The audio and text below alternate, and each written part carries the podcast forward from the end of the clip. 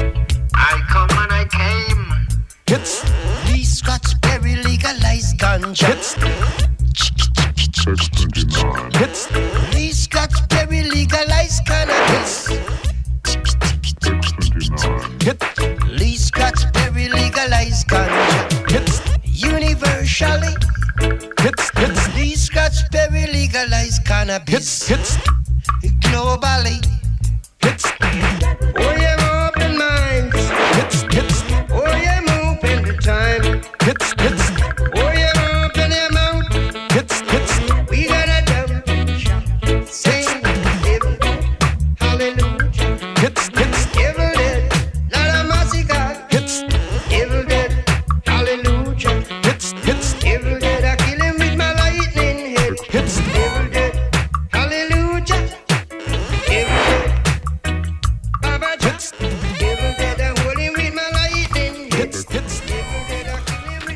Bonjour à toutes, bonjour à tous, bienvenue sur l'antenne de Radio Libertaire pour une nouvelle édition d'Il y a de la fumée dans le poste. Et oui, l'ancienne émission du Cirque Paris, le collectif d'information et de recherche cannabique de Paris-Île-de-France.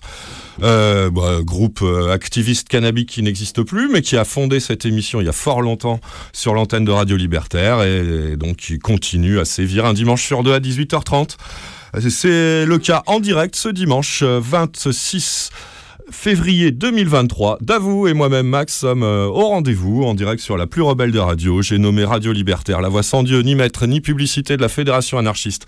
Deux moyens principaux pour euh, nous écouter en direct. Il y a la, bande la bande FM, pardon. Si vous êtes à Paris ou en proche banlieue, c'est au 89.4 MHz de cette bande FM que vous nous trouverez.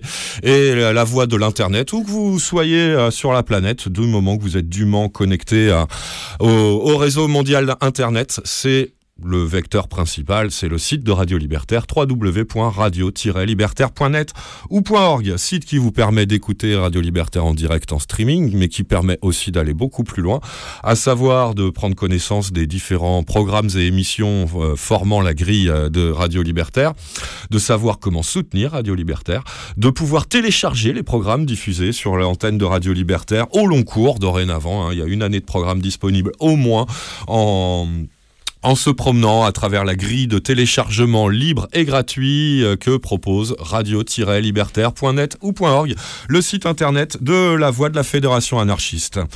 Euh, vous êtes donc sur Radio Libertaire, à l'écoute de Y a de la fumée dans le poste. Je vous salue, moi c'est Max, l'animateur habituel. Davou est là, il est masqué parce qu'il est un peu, euh, un peu malade aujourd'hui, donc on va peut-être moins l'entendre encore que d'habitude. Salut Ouais, à toi Davou. ouais. Salut, salut Max, salut à toutes et à tous. Bon bah je te demande pas si ça va, c'est pas le top. pas, la- pas, pas le top. C'est pas le top, mais euh, il n'empêche que, comme euh, toujours, même si tu as la lourde responsabilité de nous mettre en son et en onde, une fois de plus ce dimanche, euh, la fumée dans le poste, ça n'empêche pas de mettre ton grain de sel dans l'actualité des drogues en général et de celle du cannabis plus particulièrement, que nous allons développer ce dimanche 26 février. Et ça tombe bien, hein, je vous avais annoncé rapidement en fin de notre dernière émission, dimanche il y a deux semaines, qu'il n'y aurait pas de direct ce soir. Je pensais qu'on serait trop loin des studios euh, de Radio Libertaire pour pouvoir vous proposer ça. Et finalement, si. Donc euh, ça tombe bien puisque, comme la semaine, il y a deux semaines, pardon, pour notre dernière édition, nous vous avons proposé un programme exclusivement dédié à la bande dessinée, une fumée spéciale BD en présence de Chester et Begbo en direct sur Radio Libertaire. C'était il y a deux semaines. Ça fait donc quatre semaines sans traiter le, enfin quatre semaines d'actualité euh, des drogues à traiter aujourd'hui. Ça fait beaucoup de choses. C'est pourquoi je ne vais pas trop m'apesantir sur le sommaire, je vais vous le faire très rapidement, mais surtout tout au long de l'émission.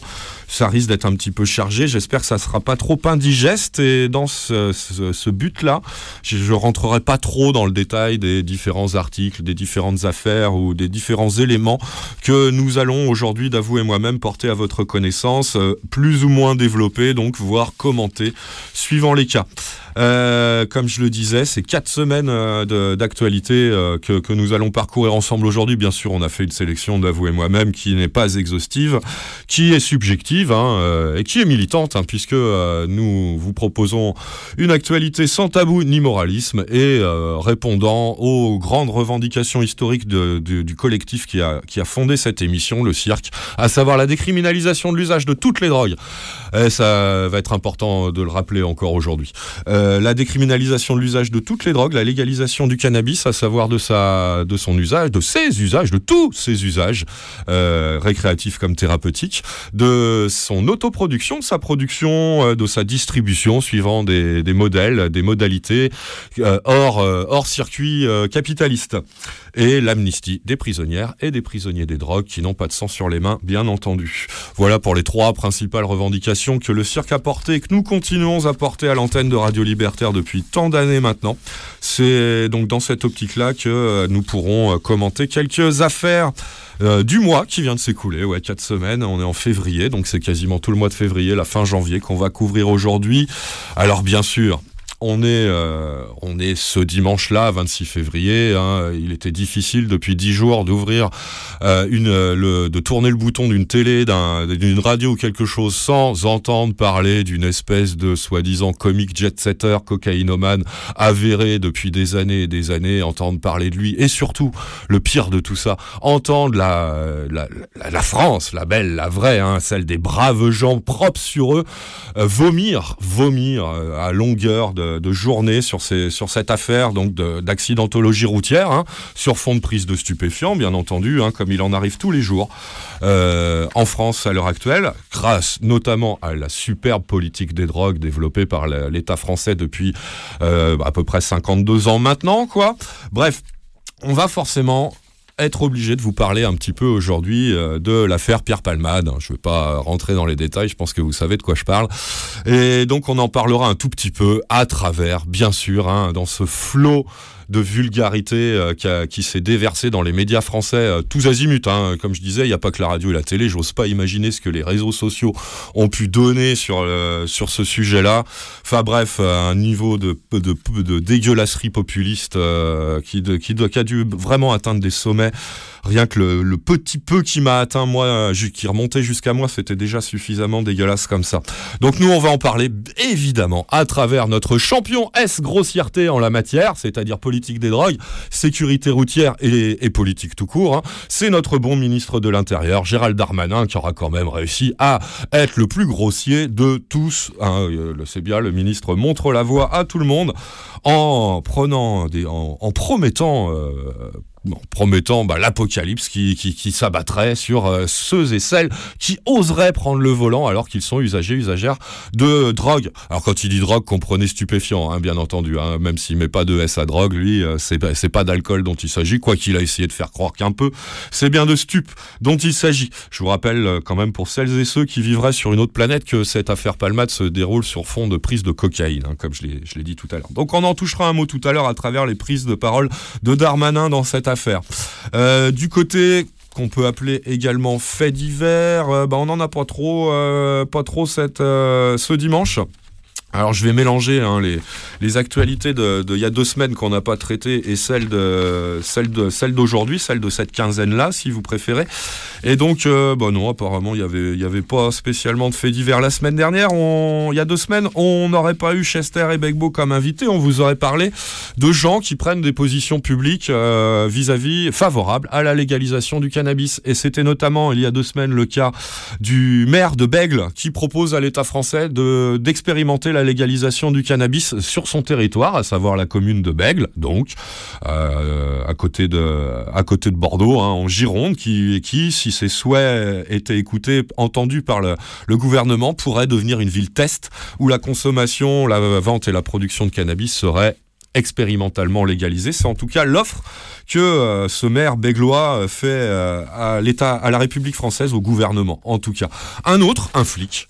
Ça arrive de temps en temps. C'est pas banal, alors on aime bien en parler quand même, puis ça prouve qu'il y en a quand même qui, face euh, à l'état désastreux euh, de ce qui se passe sur le terrain euh, en matière de, drogue, bah, il y en a qui réfléchissent quand même. Tout, tout, porteur d'uniforme et d'armes qu'ils sont, ça les empêche pas d'avoir un cerveau un minimum en état de marche, semble-t-il. C'est le cas donc d'un commissaire divisionnaire honoraire qui s'appelle Julien Sapori et qui a publié, qui a fait publier une longue tribune sur un site juridique qui s'intitule la tribune Cannabis. Deux points, cessons d'épuiser la police et la justice dans cette guerre inutile. On l'évoquera très succinctement car c'est très long. C'est un truc assez de fond, euh, de fond avec la, à la sauce policière. hein. Euh, C'est bien un flic, un commissaire divisionnaire qui vous parle. hein. Donc euh, il y aura quand même quelques pincettes à prendre. Évidemment, vous êtes sur Radio Libertaire, donc euh, on, hein, on va faire gaffe quand même à tout ça, mais qui conclut bien à l'impérieuse nécessité d'arrêter les conneries au niveau du gouvernement et des politiques de, du renforcement de la politique de prohibition qui ne mène à rien à part les catastrophes euh, auxquelles on assiste actuellement, pour euh, enfin rentrer dans un débat visant à la légalisation du cannabis. Quand c'est quelqu'un qui le dit, bah on le salue. Quand c'est un flic qui le dit, on le salue deux fois plus quand même. hein. On a beau être sur Radio Libertaire, ah il y a de la fumée dans le poste quand même. euh, on aime bien euh, quand euh, les professionnels entre guillemets de, de l'ordre se mettent à ouvrir les yeux sur, euh, bah, sur euh, l'impasse dans laquelle ils sont euh, euh, au niveau de la politique, de la politique des drogues. Voilà, donc ça c'était pour les, les appels à la légalisation dans les médias français. C'était plutôt fin janvier que ça se passait, tout ça.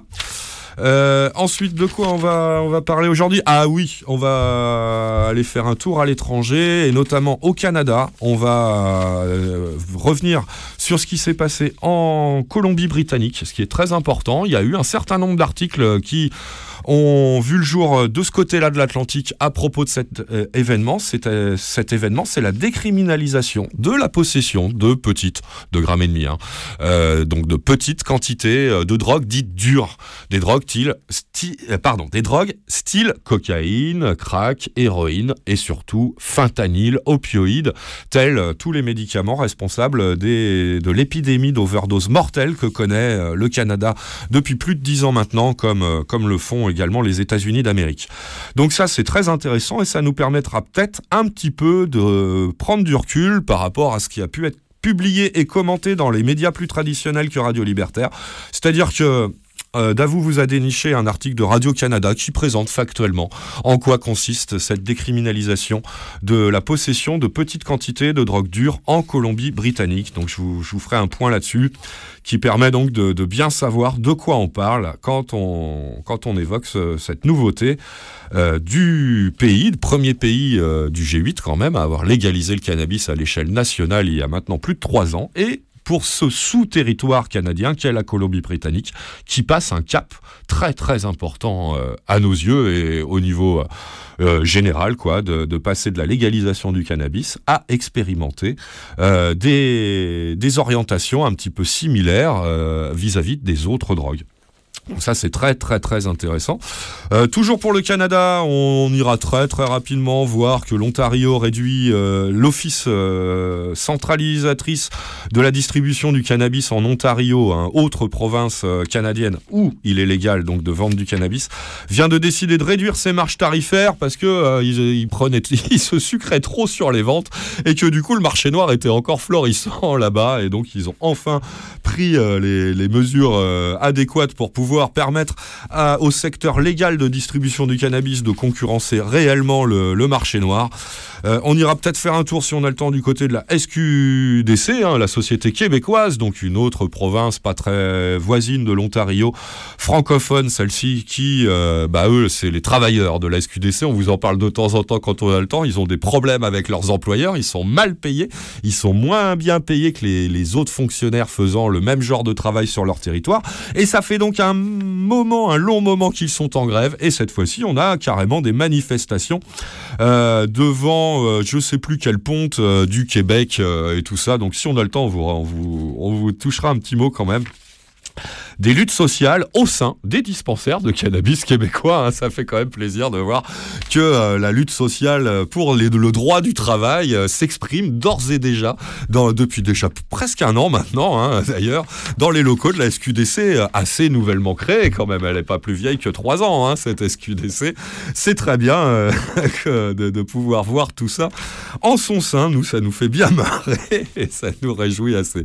Et aussi, on viendra saluer le lancement, ça y est, c'est effectif, ça date de la fin janvier, du premier projet pilote de légalisation euh, du cannabis, en tout cas de la distribution du cannabis euh, en pharmacie. Ça se passe du côté de Bâle. C'est le premier de ces différents projets pilotes qu'on vous a plus ou moins euh, exhaustivement présentés au fur et à mesure qu'ils étaient adoptés par les autorités législatives locales ces derniers temps. Et ben le premier a démarré, ça y est, c'est fait. Ça se passe à Bâle et on vous en don- donnera les détails en fin d'édition. voilà, hein. Je pense qu'on fera la Suisse avant le, Canada, mais voilà, je crois que je vous ai fait un so- sommaire plus ou moins complet de ce qu'on va évoquer aujourd'hui dans l'actualité des drogues en général et plus particulièrement celle du cannabis, qu'une fois de plus, on va, on va vous narrer aujourd'hui, d'avouer moi-même, dans Il y a de la fumée dans le poste, de ce dimanche 26 février 2023. Malheureusement, Davou est arrivé dans les studios avec une mauvaise nouvelle que j'ignorais euh, en, arrivant ici. Moi, ça serait la mort de François G. Lazzaro. Euh, c'est fiable euh, ta nouvelle, Davou? Oui, ça a l'air, ça a l'air très fiable. Bon, bah, on, le, regrette. Et bon, bien sûr, on n'a pas la sélection musicale qui permettrait de rendre vraiment hommage à, François, hein, qui, qui vient de nous quitter. Ça, moi, j'avoue que ça me fait de la peine. C'est quelqu'un que j'aimais bien à la fois pour sa personnalité, pour ce qu'il a fait pour le rock français en général, et aussi bah, pour ce qu'il a produit lui-même, hein, que ça soit en solo ou au sein de ces différents groupes auxquels il a participé. Ils sont nombreux. On va citer Pigalle et les Garçons Bouchés pour les deux plus, les deux plus connus. Donc ça, ça sera pour dans deux semaines, très certainement une sélection musicale de La Fumée dans le Poste, hommage à François Hadji Lazzaro qui vient de nous quitter. hein. Ça fait quand même un grand trou dans le paysage du rock parisien. hein. En même temps que je vous dis ça, je suis en train de réaliser l'importance de, de la place qu'a eu ce bonhomme euh, dans les années 80, 90 et même encore 2000 au sein de la scène rock parisienne et française en général. hein. C'est vraiment un gros vide, euh, sans aucun mauvais jeu de mots, pardon. euh, Je m'écoute parler en même temps. Il n'y a aucun mauvais jeu de mots que dans ce que je viens de faire. hein. Euh, c'est sincère et ça me fait de la peine. Et donc vous aurez rendez-vous dans deux semaines pour euh, une petite sélection musicale euh, en honneur à François Hadji Lazzaro qui retracera un petit peu euh, ses engagements musicaux rock au service du rock français. Pour l'instant, bah, c'est la sélection initialement prévue avec un morceau qui, j'imagine, n'aurait pas déplu à, François s'il nous avait pas quitté hier, m'a dit Davou.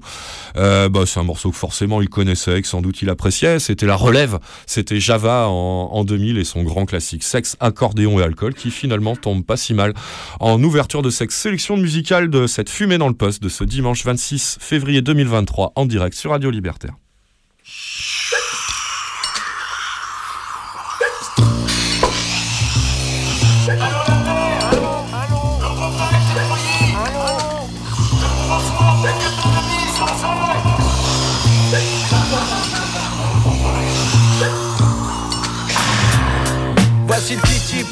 Qui pillave attire l'arigot Donne-moi une bière que je fasse mousser mon ego. J'approche du cosmos idyllique, bientôt le trou noir Le space colique, l'extraterrestre des comptoirs. Mais le compte à rebours, chronomètre les pulsions du jour. En litis en moyenne, je nage le gros lambourg Et la brasserie, latitude 1664 Coulé en apnée, ça y est c'est parti.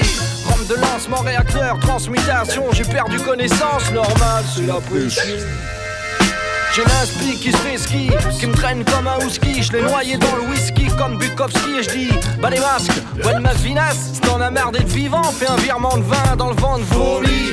Luke Sky, un Johnny Walker, nous nous embourbons. Faut colmater le foire à fond. Y'a une fuite dans la vessie spatiale de la NASA. J'ai la nausée, trop de kryptonique, hey, de gin tonic, hey, éjecté du cockpit. Exit direct vite et mon beat va te mettre en orbite. La pierre de Mars attaque martien, un petit verre. Dark Val, Star, sabre au laser. Le Boulawan, Kenobi, passe en passe sur CD-ROM. Pulvérise l'atmosphère comme Arletty. Boom, zoom, trop plan sur le clown. Un dernier alcool de poire et je tombe dans les pommes. Boom, le lendemain je me réveille la tête entre les jambes. Je rentrais du cosmos mais j'ai gardé le scaphandre. J'ai mis un pied sur la lune, je me réveille mal luné. Petit pas pour l'homme, un grand pas pour l'ébriété. Java, c'est pas de la l'eau. C'est du rock'n'roll. C'est le vrai son parigo. La devise, sexe, accordéon et alcool. C'est pas de la à l'eau. C'est du rock'n'roll. C'est le vrai son parigo. La devise, sexe, accordéon et alcool. C'est c'est pas, c'est pas de la l'eau. C'est pas de la l'eau. C'est pas de la l'eau. C'est pas de la l'eau. C'est pas de la l'eau. Je suis un fossile antique de l'âge néotrilique. Un rescapé du bal musette sur internet. Boc à l'inter, cultistar, trek. Astéroche, bulgue rejoint, camouflage, soufflette. Je refoule le boulot, autant que du boulot. Je suis pas un cadeau, le club chômage, mon bureau, ma vie, mes locaux. Coco, j'ai pourtant eu tous mes diplômes à la fac. Je suis bac, plus 5 et licence 4. Un grand sportif, garçon, un ballon. Sors le carton de rouge, me mets pas sur la touche, absorbe comme un tampon. Serre à la louche sur la tourtelle, j'ai fait le grand pont. Tu peux toujours me décrocher du comptoir, sors mes crampons. Un vétéran hors jeu, sorti des vestiaires entre l'agneau de Saturne et la planète Jupiter. Au bar le penalty, tout le monde parle de mon transfert. Au Bayern de Munich pour la fête de la bière, alerte rouge.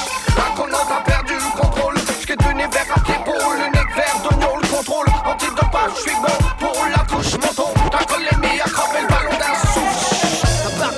Deux à Césaire pour un zéro. J'ai la barre transversale qui est plantée dans mon cerveau. J'ai mis un pied sur la lune, je me réveille mal luné. Petit pas pour l'homme, un grand pas pour l'ébriété. C'est pas de la à l'eau, c'est du rock'n'roll.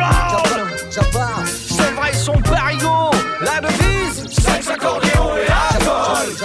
C'est pas de la à l'eau, c'est du rock'n'roll. C'est vrai son parigo, la devise, bise, accordéon et. J'arrose tout le monde, ça finit toujours en dessous de table. Vote pour mon estomac en balotage favorable. Je fais du mal au colon, le conquistador du terroir. Partout où je passe, s'établit un comptoir. De l'or du poireau, je veux que mon nez soit décoré. Qu'on m'enterre au panthéon et je servirai de pilier né. Sous le signe du verso, j'étais pourtant bien parti. Mais tous mes atouts sont tombés à l'eau. Fallait bien que je me démerde pour vous soutirer du blé. J'ai écrit cette chanson après une étude de marché. Je la dédicace à tous les alcooliques. C'est sûr moi en France, je un large public. Java sur Radio Libertaire. L'eau Notre petit hommage euh, improvisé en fait, hein, c'était pas voulu à la base à, à François Gilazzaro qui vient de nous quitter. Ça nous fait de la peine à la fumée dans le poste sur Radio Libertaire. Et donc bah il tombait bien ce, ce petit Java.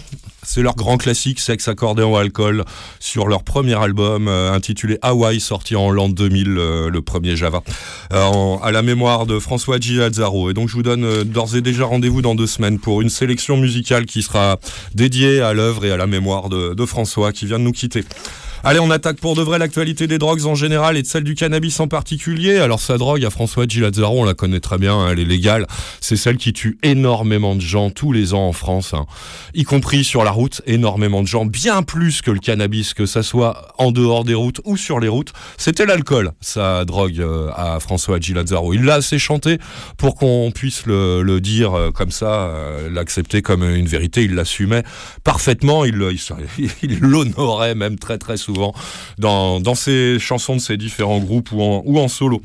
Bon, il y en a un, sa drogue de prédilection, c'est la cocaïne. On le savait déjà depuis longtemps. Ce qu'on savait pas, c'est qu'il il, conduisait en plus quand, euh, quand il s'était un peu trop défoncé. Je pense que vous savez déjà tout de suite de qui je veux parler. On va commencer par là pour évacuer ce sujet qui nous fait vraiment chier, que ça soit d'avou ou moi, de devoir parler de ça aujourd'hui.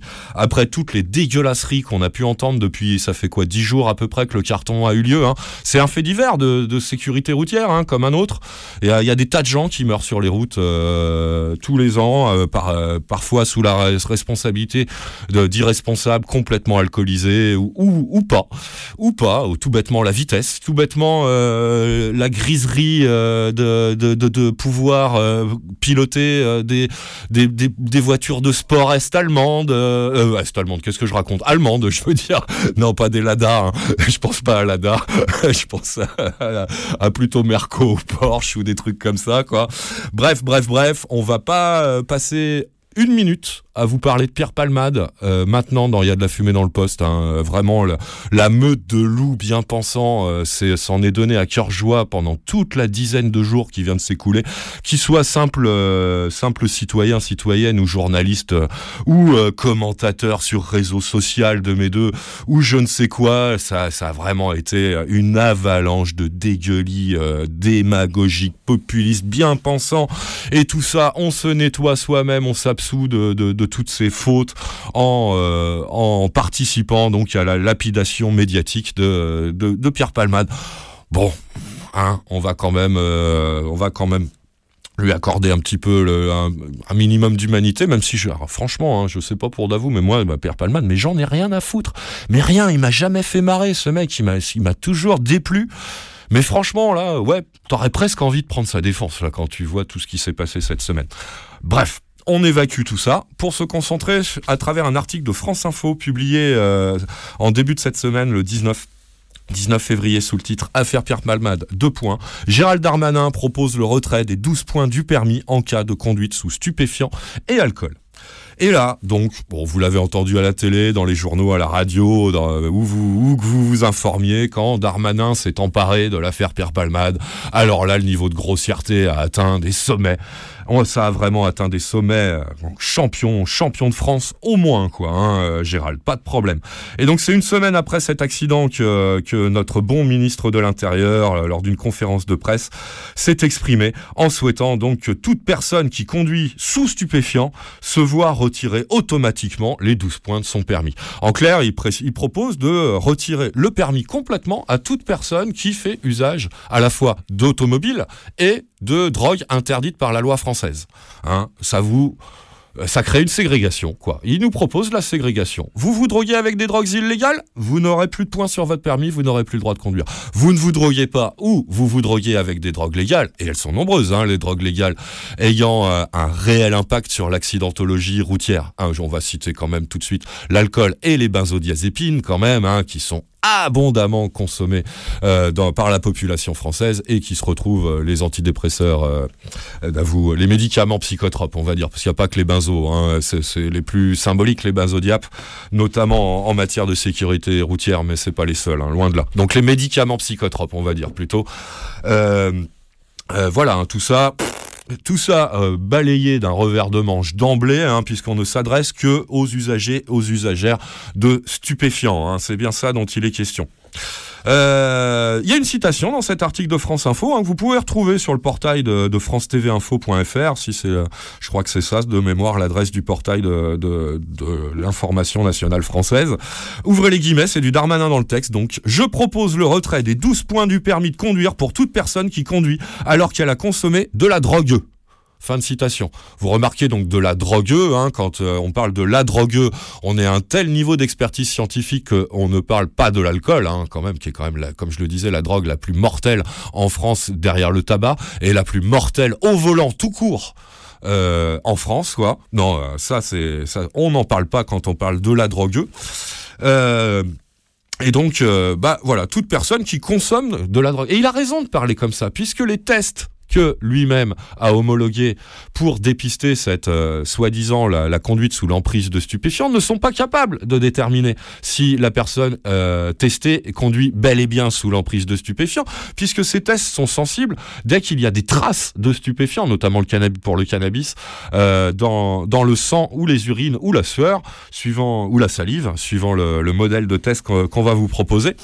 Euh, mais bon, bref, ça ne décèle pas la conduite sous l'emprise, mais l'usage passé par la personne. Usage qui peut être, notamment quand il est question du cannabis, très vieux, très ancien. Donc plus du tout vecteur d'une quelconque, d'un quelconque d'une quelconque modification de la perception ou du comportement. On est bien loin de l'ivresse, euh, elle est finie depuis très très longtemps. Mais on est quand même positif au test. Ça, on vous en parle abondamment depuis que ça a commencé, c'est-à-dire depuis la loi Marilou, il y a maintenant euh, 10 ans au moins, hein, un truc comme ça, je crois. hein. Donc euh, bah ça, ça n'a pas changé, sauf que les nouveaux tests sont pas plus fiables que ceux d'avant, puisque toujours, hein, on parle de ce qu'on connaît le mieux pour le cannabis, ça réagit dès que on a de l'ordre du je parle au singulier du nanogramme de cannabis euh, dans, euh, dans la salive ou dans le sang. Donc euh, ça ne prouve strictement rien. Ça invalide donc le la, promesse que vous fait euh, que vous fait Darmanin, la proposition donc invalide donc la conduite pour tous ceux qui font usage de drogue comme il dit, mais on va mettre nous un S à drogue, on va y enlever les drogues légales, je le répète, que sont l'alcool et les médicaments psychotropes, et on va bien comprendre donc qu'il est surtout question d'usager de cannabis avant tout, euh, mais aussi, et bon bah forcément cette proportion-là au volant euh, est proportionnelle à la proportion de population qui s'y adonne, c'est-à-dire de plus en plus importante, voire massive, usagers et usagères, de cocaïne, bien évidemment, puisque le trafic de cocaïne et l'usage de cocaïne se portent à merveille en France depuis un certain nombre d'années également. Hein, merci euh, la politique euh, menée par euh, les différents gouvernements depuis 50 ans, on voit là aussi la parfaite efficacité de, tout ce travail mené fermement et courageusement par, nos institutions. hein. C'est évident. Donc cette promesse, c'est une interview au journal du dimanche, de dimanche dernier, dimanche 19 février.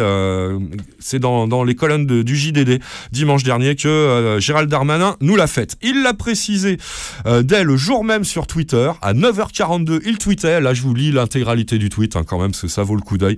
Pour préciser un peu sa pensée qui tout de suite était attaquée par les experts, euh, que ça soit associatif, scientifique ou quoi, pour dire, mais quand même, là, ça, ça vole pas très haut ce qu'il nous raconte, le gars Darmanin, là. Alors, vous allez voir, quand il explicite, c'est du mignon. hein. Je vous lis l'intégralité du message publié donc sur le fameux réseau social que je ne reciterai pas.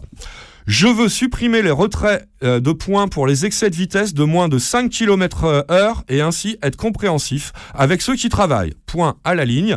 À l'inverse, je veux retirer le permis de ceux qui conduisent sous drogue slash alcool car ils sont des dangers en puissance. Point. Fin de tweet.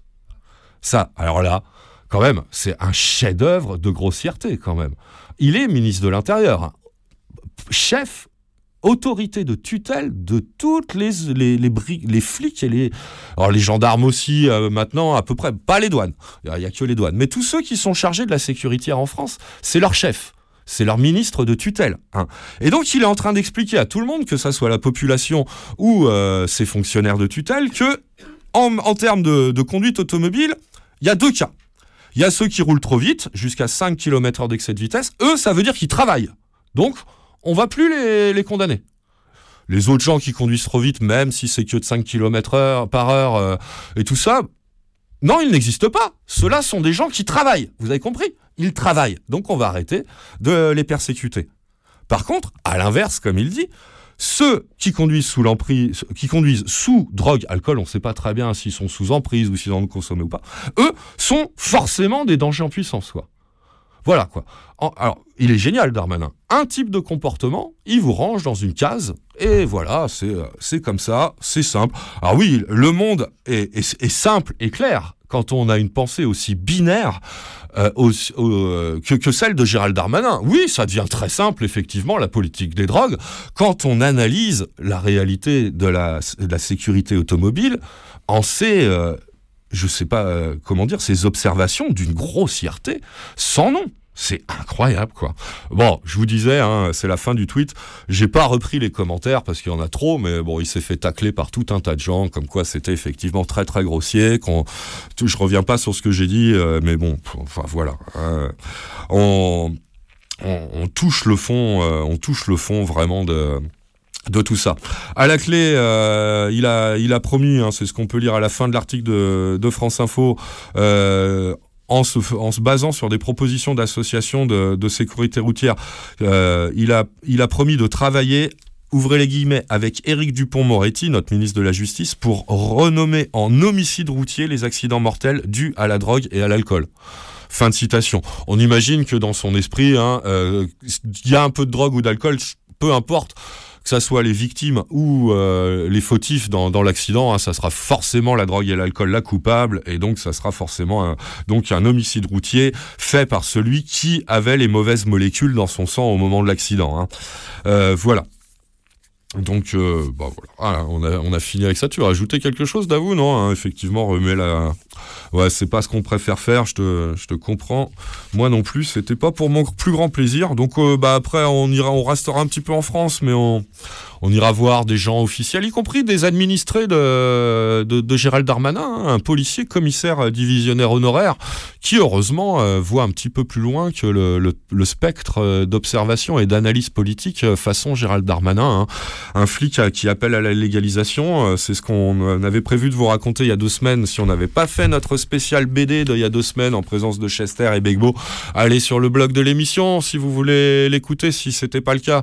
Elle est, paraît-il, de source fiable, je me suis laissé dire qu'elle était franchement réussie, cette édition d'Il y a de la fumée dans le post spécial BD, et elle est magnifiquement mise en ligne et en article par Davou, comme toujours, sur la fumée dans le post.blogspot.com. Vous pouvez la retrouver, l'écouter en streaming ou mieux pour le climat en téléchargement parfaitement libre et gratuit sur 3 www.lafumédanslepost.blogspot.com. Allez, on se retrouve après un nouveau morceau de musique. Cette fois-ci, encore un hommage aux Black Angels. The Black Angels, groupe euh, texan de rock psychédélique euh, tout à fait contemporain, hein, euh, était à Paris cette semaine et il, nous, il s'est fendu d'un assez bon set, même un très bon set, je dois dire, au Trianon. Et bah, pour leur, les remercier, même s'ils nous écoutent sans doute pas à cette heure-là, sait-on jamais, j'ai décidé de vous programmer un autre extrait de leur dernier album en date qui a moins de, moins de six mois. Il s'appelle Wilderness of Mirrors, le dernier album de The Black Angels. Voici Empires Falling qui euh,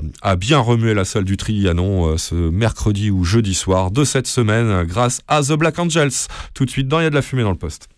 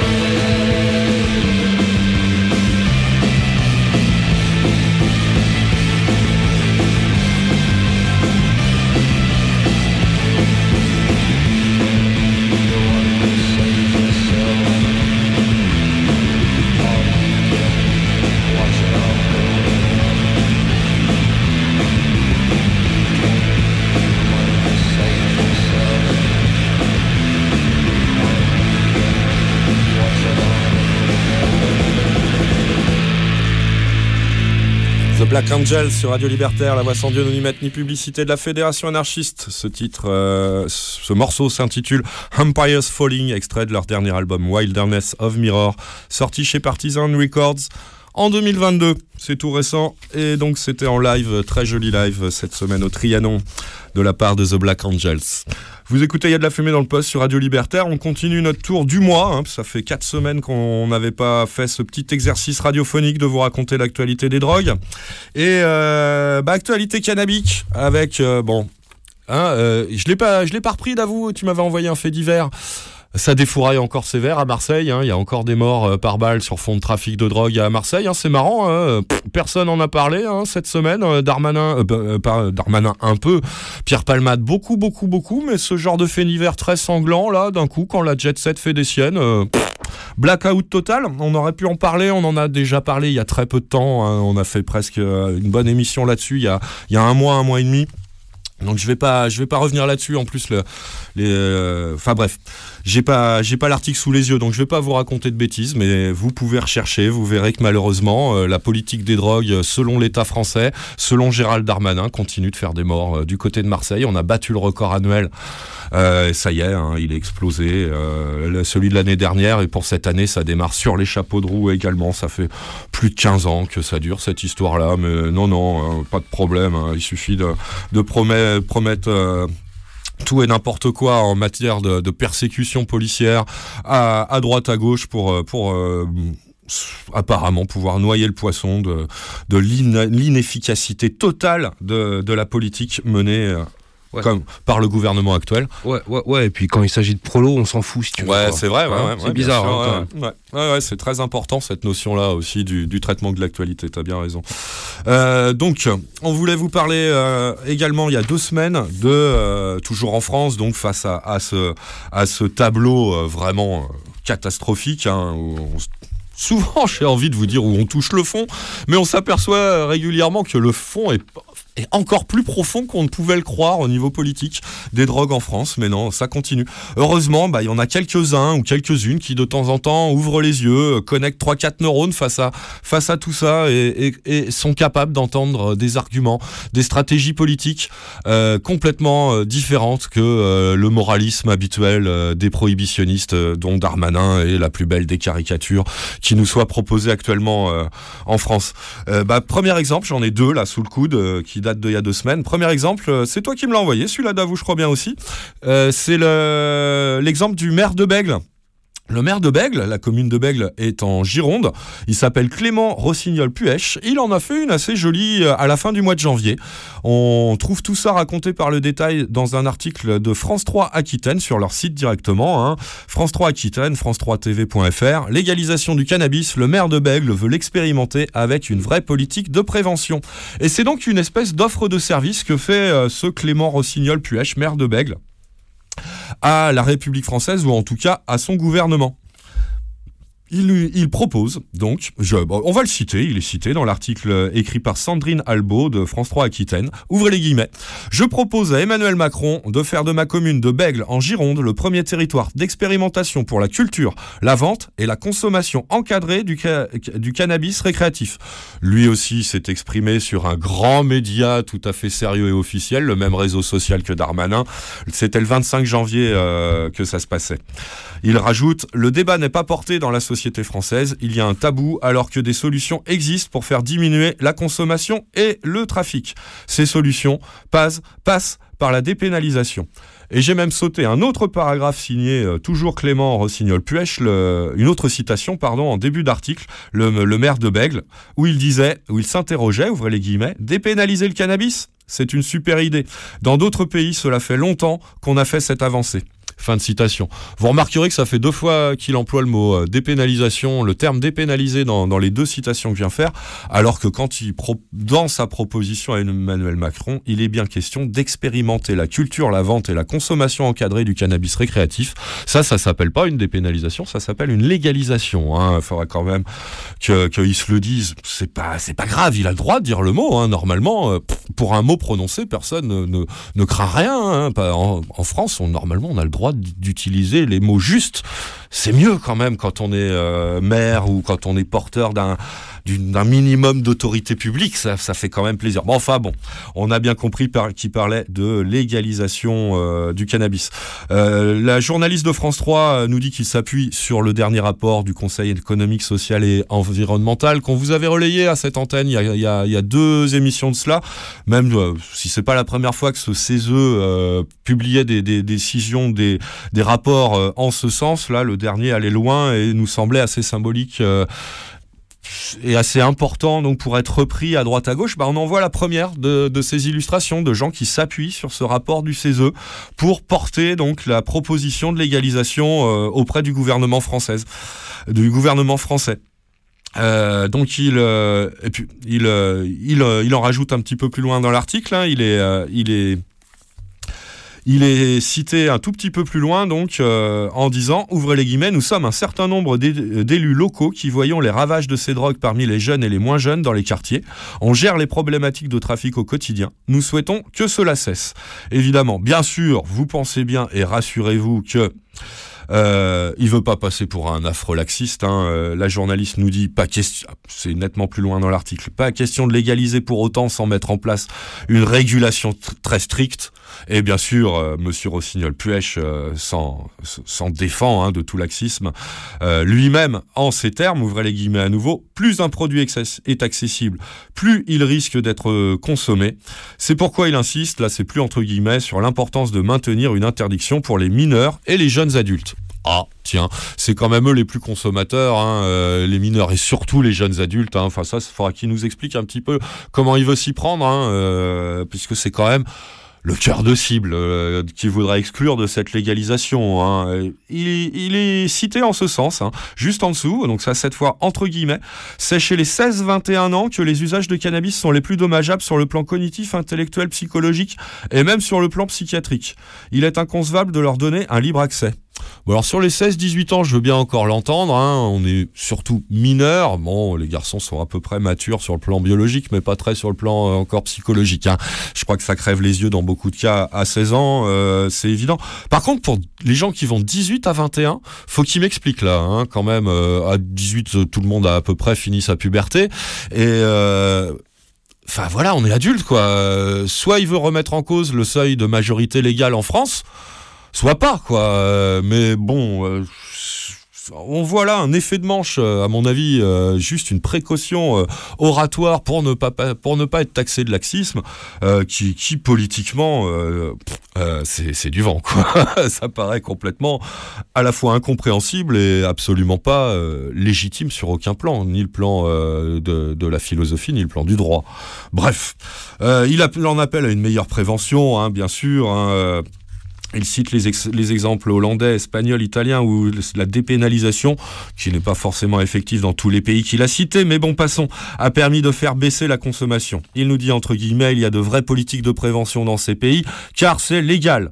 Ici, c'est un tabou, on n'en parle pas. Fin de citation. Or, il a raison pour la deuxième phrase, c'est un tabou, et donc ça gêne la, prévention et l'éducation au bon, au bon usage et à la réduction des risques.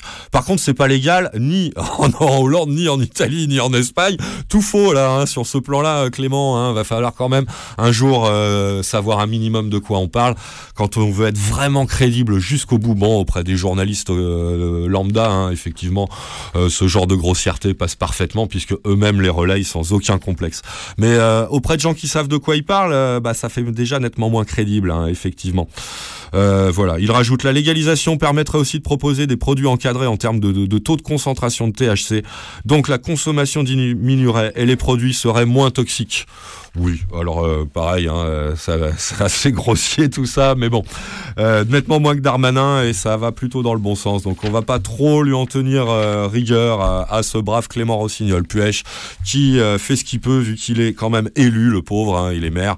Donc voilà, hein, on fait ce qu'on peut quand on arrive à ce niveau-là. Euh, de politicienneté, je sais pas comment dire, de policitude. Je, je Bref. me, je me permettrai pas de donner ma, ma proposition. ouais. non, je vais être vulgaire. Toi, tu vas tomber dans la vulgarité. Absolument.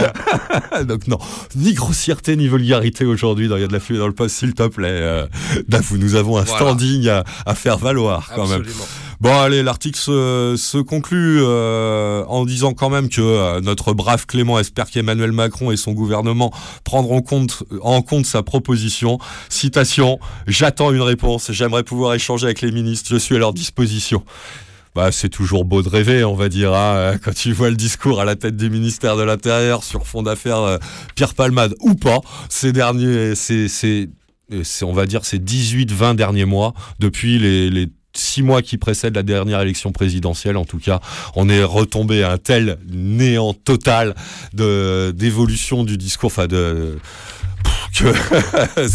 c'est beau de rêver. Donc on lui adresse euh, nos, nos- nos saluts d'utopiste euh, à Clément, comment il s'appelle déjà, Clément Rossignol-Puech, maire de Bègle. Je sais pas quelle étiquette il a, je suis pas allé me renseigner. Tu as, une petite idée sur la question, euh, Davou? Non, tu le connais pas celui-là? Non, pas plus que ça, tu veux que je regarde Bon, éventuellement, si t'as si une minute, euh, euh, pourquoi pas? Ça pourrait être un petit détail intéressant, savoir s'il se dit de gauche ou de droite, ce brave homme. En tout cas, ce qui est sûr, et s'il nous écoute, euh, il a encore de grosses lacunes à combler, hein, s'il a besoin qu'il nous appelle. On les lui comblera volontiers. Voilà, le deuxième exemple euh, de, de personne plus ou moins public qui fait un appel tout à fait public celui-ci euh, à la légalisation du cannabis, en tout cas à l'entrée en discussion, en débat de euh, d'une réforme et surtout d'un changement d'esprit de la politique euh, des drogues en France. Euh, on l'a trouvé, c'est tout. Je sais plus si c'est toi qui me l'a donné. En tout cas, je l'ai vu passer par différentes sources. euh, euh, chez les chez les militants, ça a tourné un peu ce texte forcément sur un- une source pas commune. hein, c'est un, un, blog euh, juridique qui a publié ce texte. Je vous donne l'adresse actu-médian juridique.fr actu-juridique.fr. Sur ce blog de, de publication euh, juridique, vous pouvez trouver en date du 31 janvier dernier ce texte intitulé Cannabis, deux points, cessons d'épuiser la police et la justice dans cette guerre inutile signé de Julien Sapori. Il est commissaire divisionnaire, euh, divisionnaire honoraire, donc de la police nationale, hein, s'il vous plaît. C'est pas n'importe qui encore qu'on cite aujourd'hui. On fait dans le dans le dans, dans- le haut standing euh, sur Radio Libertaire, s'il vous plaît. Après un élu local, euh, un officier donc de police judiciaire forcément, puisqu'il est maire également. Là, on a un, un officier euh, honoraire euh, de la police nationale qui a pris sa petite plume. Alors et il était inspiré, hein, il nous en a pondu. euh, là, j'en ai. euh, mes pages sont grandes et j'en ai deux pages, hein, plus de deux pages. Donc, c'est vous dire si je vais pas rentrer dans le détail. Euh, mais bon, ça vaut quand même le coup d'œil si ça vous intéresse. euh, un flic, donc. Mais clairement un flic. hein. Quand on le lit, il n'y a pas de doute, c'est un vrai flic avec tout ce qui va avec, euh, qui appelle publiquement à la légalisation du cannabis. Bah, ça reste quand même très intéressant, notamment pour voir un petit peu le, la démarche, euh, l'esprit euh, qui l'amène à ces conclusions, les constats qui l'amènent à cette conclusion, la lecture de, de cette tribune euh, publiée par actujuridique.fr est franchement, euh, à mes yeux, intéressante. C'est pour ça que je vous l'indique. Et c'est pour ça donc que je vais quand même vous en lire quelques extraits, mais encore une fois, je vais pas être exhaustif du tout. D'abord, il y a parce que il y a plein de trucs qui sont typiquement de la de la de la prose policière et que là le dimanche soir sur Radio Libertaire, je sais pas si pour vous ça va le faire, mais pour moi en tout cas ça va pas être simple. Donc euh, je vais plutôt éluder cet aspect-là des choses de la prose du, commissaire divisionnaire honoraire Julien Sapori. Euh, qui, euh, qui quand même, hein, dès la deuxième partie, nous, nous, annonce ça comme ça. hein. c'est, comme ça qu'il, introduit la première partie importante de son texte. Je précise d'emblée qu'il est hors de question pour moi de banaliser les stupéfiants, quels qu'ils soient. Suit tout un paragraphe donc euh, pour montrer que lui non plus n'est pas euh, un, un affreux laxiste visant à promouvoir l'usage de drogue. Alors lui, il l'écrit avec un S hein, en général par contre. hein. Déjà, il va réfléchir un petit peu plus loin que Darmanin. Par contre, son expert S-Cannabis pour savoir la dangerosité du cannabis dans le même paragraphe, c'est Cohn-Bendit. Hein. Va falloir aussi qu'il revoie un petit peu ses sources et qu'il en prenne des un petit peu plus rigoureuses et un petit peu plus scientifiques. Ça serait quand même pas plus mal. Bref, il y a tout un tas de choses. Pour lui, on est par exemple des toxicomanes hein, quand il qui fait les analyses des statistiques françaises d'usage de drogue, euh, d'avoue, nous sommes, nous autres euh, usagers, usagères de cannabis, euh, qui ne souffrons pas de cet usage dans, notre vie quotidienne, nous sommes des toxicomanes. Donc euh, allons-y, quoi, il n'y a pas de problème. vraiment, on est vraiment dans, le- truc. Il nous fait le coup du taux de THC, hein, qui est un peu... C'est ce qu'il dit, il l'écrit comme ça. hein. Le THC, c'est un peu comme le taux d'alcool dans les boissons, de points. Plus le taux est élevé, plus c'est nocif pour la santé sans relever que comme les amateurs d'alcool un peu éclairés, je parle pas des, jeunes qui se bourrent la gueule le week-end, hein, ou des alcooliques euh, aigus qui se bourrent la gueule, qui se détruisent le cerveau tous les soirs avec tout ce qui leur tombe sous la main. hein. Je parle des esthètes de l'alcoolisation, euh, comme notamment au sein du cirque, on trouvait des gens qui se revendiquaient des esthètes de, l'usage de cannabis. Bah, il faut quand même pas non plus nier euh, la capacité qu'ont ces gens-là à faire la différence entre un cannabis que ça soit du hashish ou une herbe très forte et un, autre moins fort et donc adapter son usage à proportionnellement à ce taux de THC hein, euh, mais bon, bon ça ça lui vient pas à l'esprit hein, effectivement quand on est flic c'est un peu compliqué.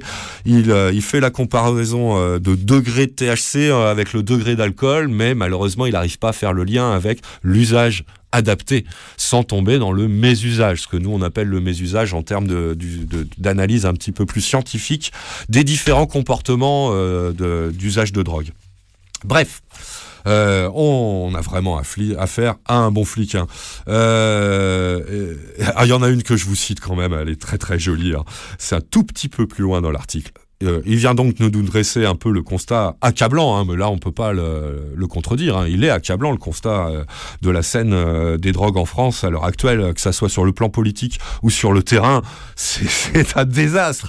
Et donc il nous dit, face à cette déferlante, que font les forces de l'ordre, police nationale, gendarmerie et douane Ce qu'elles doivent faire, deux points, obéir et retrousser leurs manches. On est rassuré. Un peu plus loin. Et que fait la justice? Elle aussi fait son travail avec les moyens et les lois qu'on lui fournit, etc. Elle prononce chaque année environ 70 000 condamnations pour infraction à la législation sur les stupéfiants, etc., etc., etc. Et il en vient à écrire le paragraphe que je vais vous lire quasiment in extenso. J'y vais. Le bilan est donc totalement négatif et il ne fait que s'aggraver. Or, depuis des décennies, chaque ministre de l'Intérieur nouvellement nommé annonce sa détermination à poursuivre une stratégie qui a dramatiquement échoué. Comment cela pourrait-il en être autrement? Peut-on sérieusement envisager l'incarcération prolongée de dizaines de milliers de trafiquants? Peut-on espérer faire changer leurs habitudes à des centaines de milliers de consommateurs en les sanctionnant avec des amendes de 200 euros? Le problème mériterait un débat de fond qui n'a jamais eu lieu. Un tout petit peu plus loin, je reprends, totalement dépourvus de courage ou tout simplement d'imagination, les gouvernements qui se succèdent ont opté pour la politique des rustines. La sécurité publique est dépassée par le phénomène et ne parvient plus à y faire face La solution est toute trouvée. On supprime les services territoriaux de la police judiciaire et on intègre leurs effectifs à ceux des commissariats, permettant ainsi de renforcer la répression des points de deal. Cette, entre guillemets, solution sera bien sûr totalement inefficace compte tenu de l'existence d'une loi de l'ordre, de l'offre et de la demande et d'un comportement désormais ancré dans les mœurs. En revanche, elle porterait un coup fatal à la lutte contre les trafics internationaux de drogue dure, domaine constituant l'une des missions prioritaires de feu la police judiciaire. Un siècle après, on se retrouve dans la même situation que les États-Unis à l'époque de la prohibition. Deux points. En fin de compte, les autorités avaient fini par comprendre que cette législation, loin de mettre fin à la consommation d'alcool, avait permis à la mafia d'en prendre le contrôle, devenant une puissante organisation criminelle qui constituait une menace pour la société et même pour les institutions américaines. De manière pragmatique, le gouvernement en avait tiré les conséquences qui s'imposaient et avait autorisé la consommation et le commerce de l'alcool, tout en l'encadrant. Et donc, alors, que faire? Il y a une solution pour sortir de ce cercle infernal et mortifère de l'interdiction-répression. Deux points. La légalisation du cannabis. Il précise entre parenthèses, pas des drogues dures. Soyez rassurés hein, quand même. Je reprends, qui permettrait d'en contrôler à la fois la vente et la qualité, notamment le taux de THC, et aussi d'en interdire la consommation aux mineurs. Légalisation, cela ne signifie pas dépénalisation, deux points. Cette dernière laisserait le trafic entre les mains des caïds sans rien régler. Non, il faut que l'État assure lui-même la commercialisation du cannabis, comme il le fait pour le tabac. Voilà, là on est à peu près aux deux tiers de sa tribune. hein. Avant, il y avait donc tout, le constat euh, qui permet d'en arriver qui lui permettrait à ce commissaire divisionnaire honoraire nommé Julien Sapori d'en arriver à ce, paragraphe con- conclusif sur l'état des lieux. Désastreux, ça on ne peut que partager son point de vue, mais surtout cette prise de position politique. Je dis pas politicienne, hein, je dis bien politique euh, sur les différents gouvernements et les différents euh, ministres de l'Intérieur qui se, sont, succédés ces 20, 30, 40 dernières années. Il fait exactement le même constat que nous à ce point de vue-là. Alors après, dénoncer la, cuisine interne d'organisation euh, des différents services de la police nationale et de la police judiciaire, on lui, laisse ce genre de choses. Oui, surtout qu'il ne le fait pas. Non, effectivement. Puis il le dit, ça, ça va être un échec total euh, comme le reste, quoi. C'est que de l'esbrouf. il, a- il, a- il, il met- il va même jusqu'à mettre le, le- le terme solution entre guillemets quand il le parle. Mais surtout, c'est quand il parle du manque de courage politique et tout ça que je trouve qu'il est vraiment. euh, il va jusqu'au bout euh, des choses, quoi, dans son discours. Enfin, c'est assez intéressant quand même. Et lui. Il fait preuve d'un certain courage. Voilà ce que moi j'avais envie de, vous dire à l'issue de, la lecture de, de ce long paragraphe que je viens de vous lire, écrit donc par ce Julien Sapori, commissaire divisionnaire honoraire, euh, dans cette tribune publiée par actu-juridique.fr. Je passe sur la fin, hein, qui, est, qui est pas inintéressante pour autant où il développe pourquoi il faut légaliser et non pas euh, non pas seulement dépénaliser et où il intervient aussi euh, euh, selon un, un jour un petit peu plus économique par rapport à tout ça ce qui est assez un- un- intéressant voilà donc c'était cette cette tribune que vous retrouverez via le blog et que vous pouvez trouver directement sur ce site actu-fr daté du 31 janvier dernier Actu juridique. Actu, pardon, actu-juridique.fr, merci d'avou. 31 janvier dernier, sous la plume de Julien Sapori, Cannabis 2 points, saison d'épuiser la police et la justice dans cette guerre inutile.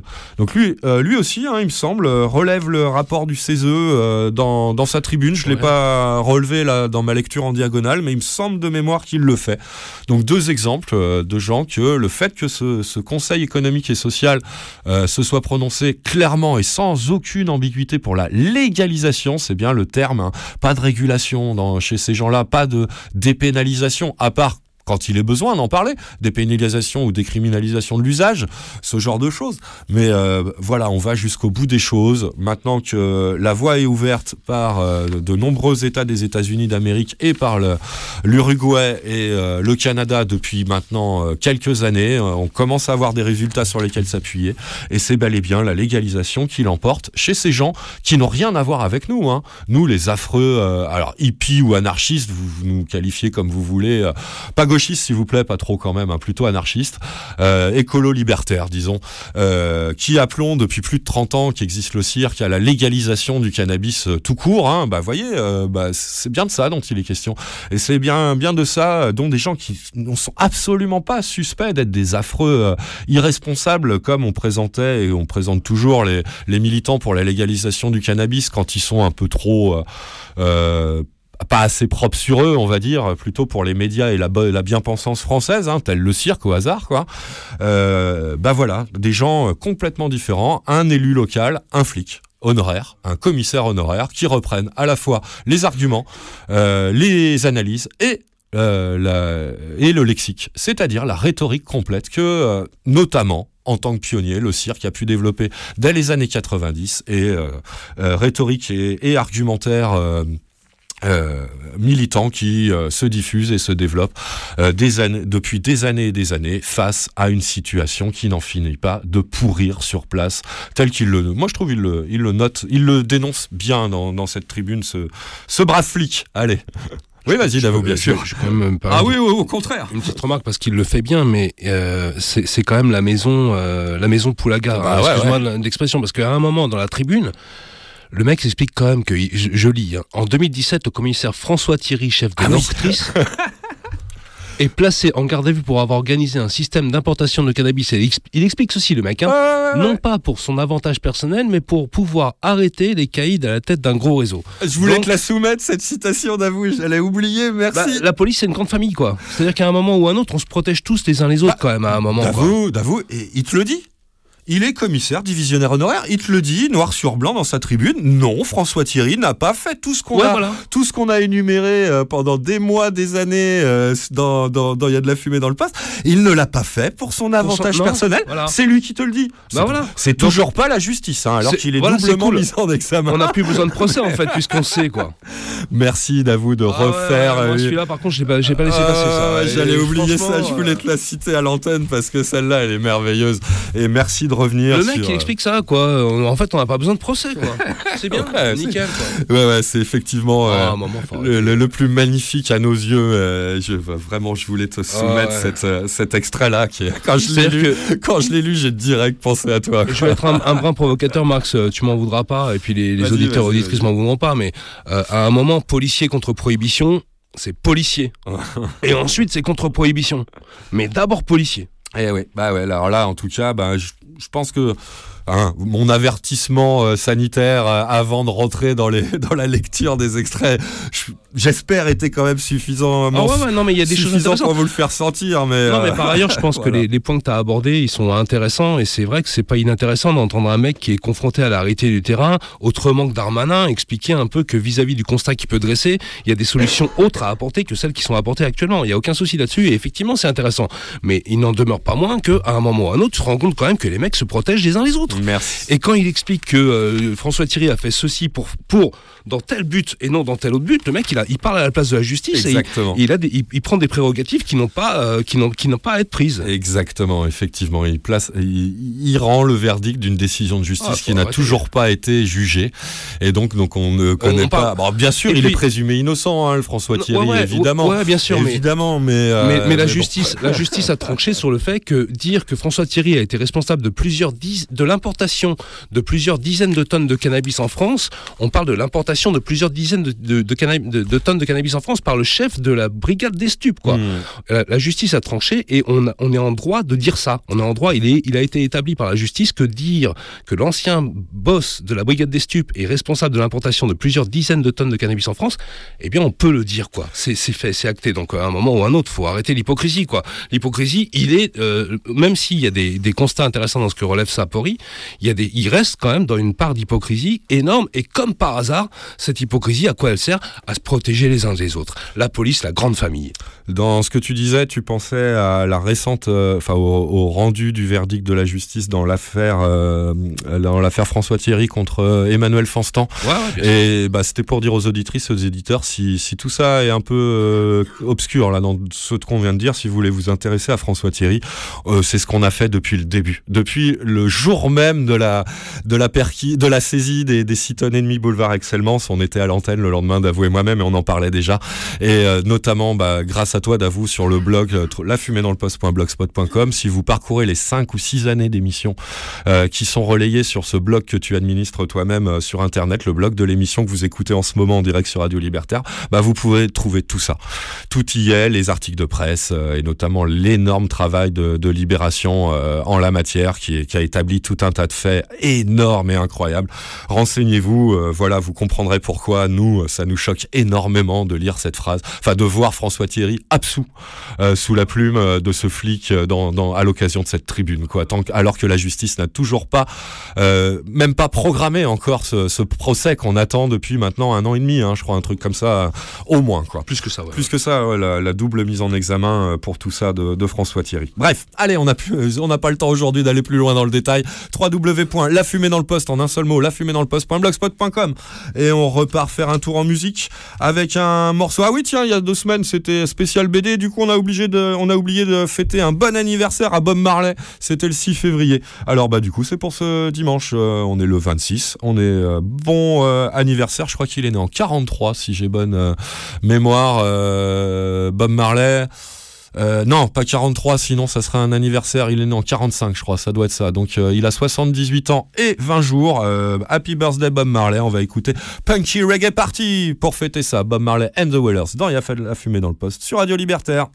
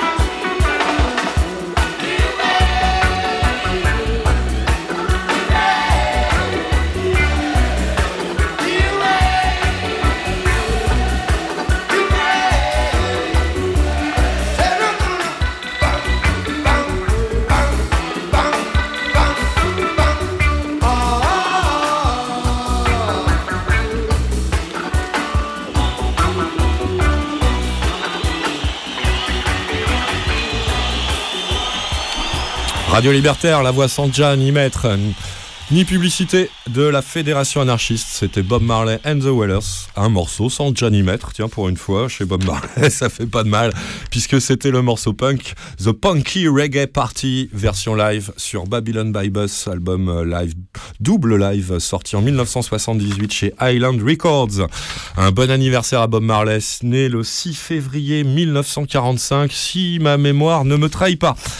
Euh, si vous écoutez, il y a de la fumée dans le poste, c'est l'émission de l'Ancien Cirque, le collectif d'information et de recherche cannabique de Paris, Île-de-France sur Radio Libertaire. On est là un dimanche sur deux en fin d'après-midi pour vous raconter l'actualité des drogues en général et de celle du cannabis en particulier. Et on en a beaucoup, beaucoup aujourd'hui. Et du coup, je suis un peu perdu dans mes papiers, excusez-moi.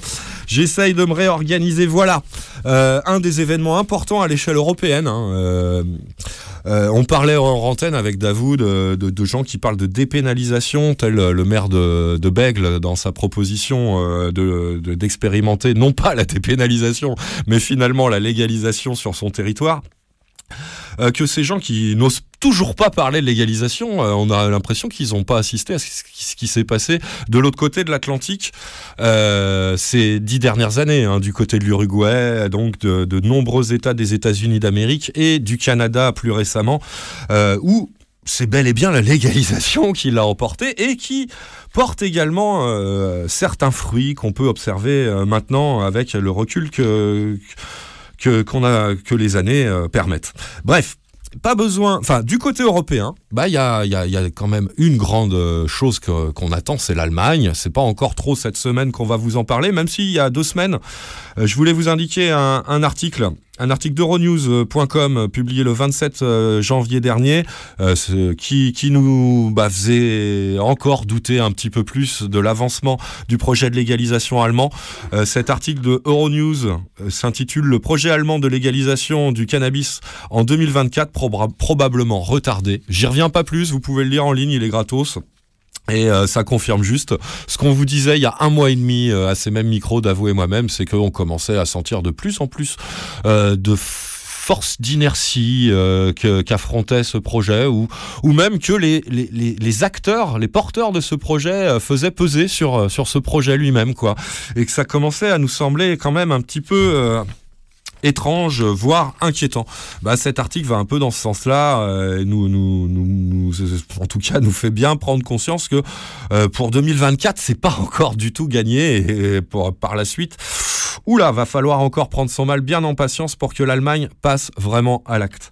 Par contre, là où ça passe à l'acte et on vous l'annonce depuis plusieurs mois maintenant, euh, ça y est, c'est fait, c'est effectif. Donc là, faut, faut vraiment qu'on, enfin, on pouvait pas passer à côté aujourd'hui hein, dans cette édition d'Il y a de la fumée dans le poste. C'est du côté de la Confédération helvétique, nos voisins euh, des Suisses. Euh, bah, ça, c'est pareil. Hein, euh, si vous connaissez un tant soit peu la constitution euh, helvète, vous savez que c'est pas forcément simple. Euh, cet État très décentralisé et les nombreux euh, donc euh, les nombreuses institutions euh, qui qui sévissent sur ce si petit territoire. Bah, c'est assez complexe, mais on a quand même suivi ça de plus ou moins près ces, ces derniers mois avec Davou, et on en était arrivé à vous annoncer l'imminence de, l'expérimentation. On appelle ça des projets pilotes là-bas, d'expérimentation à l'échelle à peu près municipale ou un petit peu plus large de la légalisation du cannabis, ou en tout cas de distribution légale de cannabis sur les territoires qui acceptaient euh, par leurs autorités té- euh, locales de rentrer dans ce type d'expérimentation, dans ce type de projet pilote. Et ben ça y est, fin, janvier, le premier projet pilote a démarré. J'ai deux articles sous les yeux. Celui que j'avais prévu il y a deux semaines.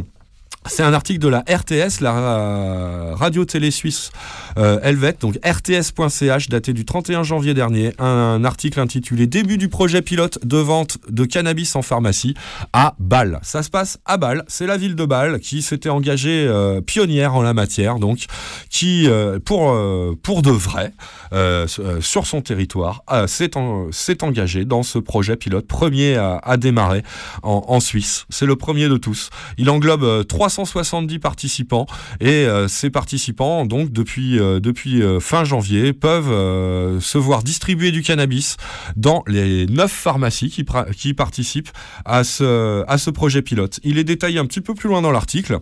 Donc à Bâle, dans la ville de Bâle, elles sont 374 personnes, parmi elles un peu plus de 300 hommes et une soixantaine de femmes, plus 6 personnes non binaires, allant de 18 à 76 ans et d'un âge moyen de 36 ans. hein. Voilà retenu par les autorités dans ce projet pilote.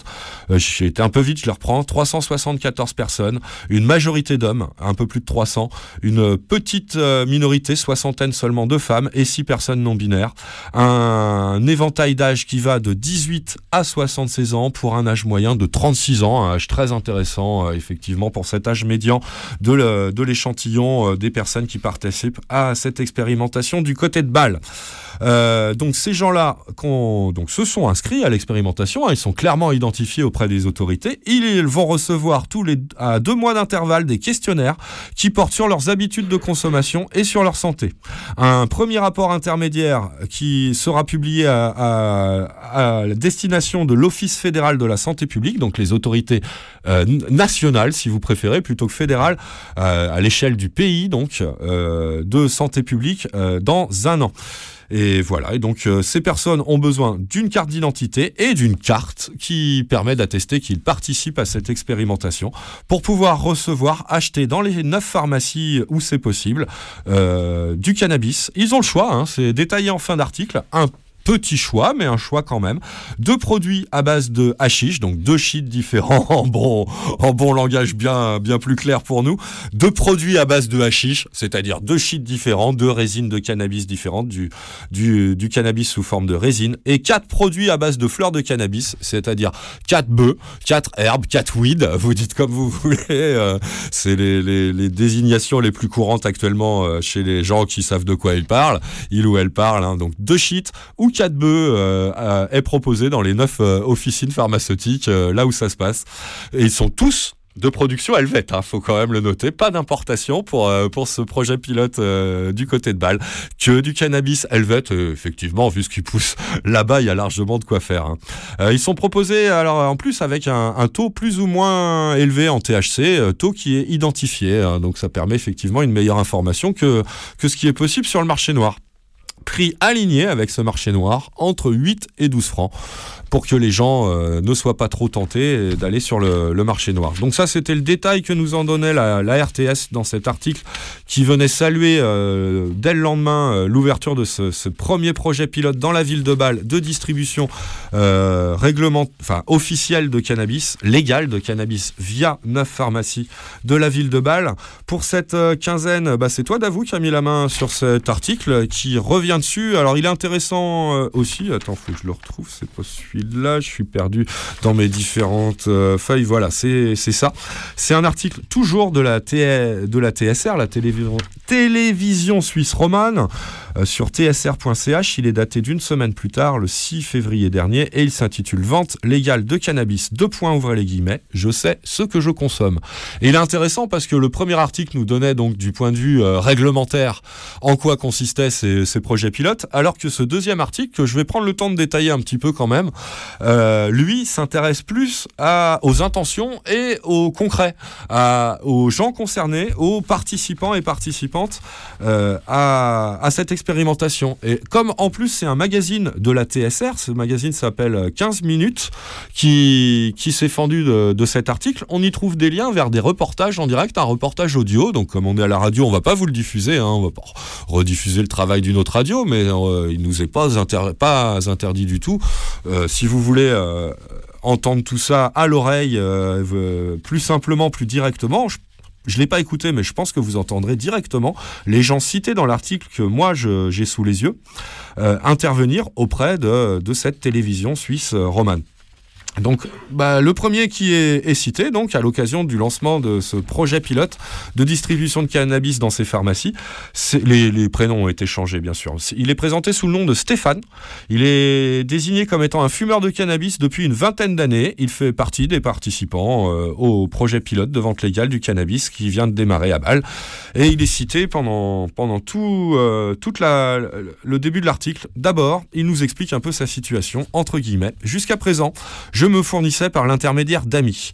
Mais il a toujours été difficile de savoir ce qu'il y avait réellement dans, le produit. C'est là que je vois le grand avantage de la pharmacie. Je sais vraiment ce que je consomme. Voilà la première, citation de Stéphane. Après, on, on nous explique donc... euh, au sein des neuf euh, pharmacies qui participent à ce projet pilote, euh, Stéphane peut acheter, et les autres hein, bien sûr, peut, acheter jusqu'à 50 ou 100 grammes de cannabis par mois. Ça, on l'avait pas dans l'autre article. Et c'est pas mal quand même de 50 à 100 grammes par mois, de quoi assouvir une, une consommation même parmi les plus gourmands des participants, hein, moi je trouve. et, euh, certaines gourmandises dans ces studios qui règnent. Bon, ça nous semble quand même assez respectable. voilà, Euh, 50 à 100 grammes par mois en fonction de la teneur de THC. hein. donc euh, comprenez que si on vous délivre un, cannabis fort en THC, vous n'aurez le droit qu'à 50 grammes par mois. Si vous choisissez un cannabis euh, faible, plus faible en THC, vous aurez le droit euh, à, jusqu'à 100 grammes pour les, teneurs les plus faibles en THC. Eh, c'est pas un petit peu plus intelligent que ce qu'on disait euh, pendant la première euh, partie de l'émission, euh, tout ça hein? Euh, Bref. Euh, voilà, donc euh, c'est possible. Il nous dit à nouveau, Stéphane, en- entre guillemets dans l'article, je n'exclus pas de continuer à me fournir via mes amis, mais je serais heureux si les produits de la pharmacie suffisent. Comprendre que auprès, bah, le mec il a 20 ans d'usage hein, quand même, il sait de quoi il parle, euh, il sait ce qu'il aime, il sait ce qu'il aime pas. euh, c'est ce qu'on appelle nous un cannabinophile quoi, clairement. Euh, il n'exclut pas d'avoir de nouveaux recours au marché noir. Bah oui, il faut quand même qu'il y ait une qualité suffisante, qu'il y trouve bah, son plaisir, hein, le plaisir qu'il connaissait avant en se fournissant de manière clandestine, que il ne soit pas contrecarré par le fait de se fournir en pharmacie quoi. Et ni au niveau des tarifs, c'est là où on voit la pertinence de, de cet argument de s'aligner sur les prix du marché noir pour que les participants, bah, qui sont quand même euh, des usagers de cannabis, hein, euh, qui sont euh, soumis à la situation économique à laquelle la majorité des gens sont soumis en Europe à l'heure actuelle, c'est-à-dire une certaine précarité même chez grand nombre de travailleurs. hein. Donc, bah oui, effectivement, tout ça est quand même des plus pragmatiques, mais des plus essentiels comme, comme considération qu'on voit prise en compte au sein de ce projet pilote du côté de Bâle à travers les citations euh, intéressantes faites par, euh, par cet article. hein. Alors après, c'est c'est plus un expert. C'est Marc Vogel. Il est médecin-chef du centre euh, d'addictologie aux cliniques psychiatriques universitaires de Bâle. Il fait office d'autorité scientifique à la fois pour l'article et pour ce projet pilote. Il est cité entre guillemets. On va observer où ils achètent leurs produits. Un peu plus loin, à nouveau entre guillemets, les participants et participantes à l'étude devront remplir des questionnaires sur leur consommation tous les deux mois. Euh, ce spécialiste révèle l'importance du contact, relève pardon, l'importance du contact avec le monde médical via les pharmacies. Écrit, euh, est-il écrit ensuite dans l'article? Bah oui, effectivement, le pharmacien est un excellent lien dans ce cas-là. S'il y a usage problématique, ce qui est toujours possible, hein, nous on, on a coutume de dire que euh, parmi les usagers de cannabis, 5 à 15% d'entre elles ou eux développent un usage problématique, c'est-à-dire un usage excessif, un usage qui a un impact négatif sur leur comportement, sur leur euh, caractère, sur leur humeur, ou euh, qui tend à développer une certaine dépendance. Dépendance qui, soyez rassurés, c'est prouvé, reste heureusement euh, psychologique, mais dépendance qui existe quand même malgré tout. il ne faut pas la nier non plus pour autant. Alors lui, il dit, notre expert helvète, il nous dit que près, c'est entre guillemets à nouveau dans l'article, près de 10% des personnes qui consomment du cannabis développent une dépendance. Donc oui, il faut faire attention à tout ça. Il faut analyser à la fois sur le plan des comportements et sur le plan sanitaire euh, notre échantillon, enfin leur échantillon. il n'est pas à moi malheureusement cet échantillon, mais euh, il faut analyser tout ça, euh, tous ces aspects-là, pour pouvoir avoir une vision un petit peu plus objective et complète de des différents impacts que cette délivrance cannabique légale ou même si elle reste expérimentale, va pouvoir euh, permettre d'observer. hein. C'est- Tout ça, c'est très intéressant. Et on peut faire confiance à la fois au monde scientifique et au pragmatisme de, la culture euh, helvète pour qu'effectivement, euh, imaginer, espérer que les conditions soient réunies pour une bonne, une- de bonnes modalités expérimentales visant donc à une prise en compte assez large des différentes problématiques de cette expérimentation. Voilà, donc euh, bah, on nous dit que tout ça est suivi avec attention, bien sûr, dans le canton de Bâle, mais pas que, hein, euh, du côté de Lausanne et Genève, hein, euh, c'est pas très loin, du côté de Berne aussi, j'imagine, ils sont pas cités dans l'article de la TSR, mais Berne, on vous l'a dit, a adopté aussi un projet pilote il y a pas longtemps. En tout cas, une municipalité proche de Berne qui va englober la ville de Berne. Territoire important en la matière à, divers degrés, on en a parlé il y a peu, je n'y reviens pas. Bref, voilà ce qui se passe en ce moment du côté de Bâle, euh, tel que les deux articles de la TSR euh, nous, le, nous le relayaient. Et bah voilà, bah, bah, nous on est content de voir euh, que ça se passe de manière nettement moins passionnelle, nettement moins moraliste et nettement moins caricaturale dans le cerveau d'autorité, qu'elle soit élue sur le plan local, sur le plan fédéral, puisqu'on est dans une, une nation fédérale hein, avec la Confédération helvétique, ou euh, dans le point de vue de- de- de- des autorités euh, euh, scientifiques locales pour pragmatiquement, par l'expérimentation, pouvoir essayer de sortir de l'impasse de la prohibition et du cannabis, et peut-être des autres drogues. C'est ce qu'on verra en allant peut-être au, Canada après un nouveau morceau de musique. Ça sera peut-être le dernier pour aujourd'hui. On verra si on a le temps. Il reste quand même une grosse page canadienne à vous donner euh, dans cette fumée dans le poste euh, de ce dimanche euh, 26 février 2023 en direct sur Radio Libertaire. Je vous propose un petit détour musical, euh, pas bien bien loin. C'est un ancien groupe français euh, qui va vous le proposer. C'est les Dirty District. Hear Them tout de suite sur euh, Radio Libertaire, la voix sans Dieu, sans maître ni publicité de la Fédération anarchiste. Música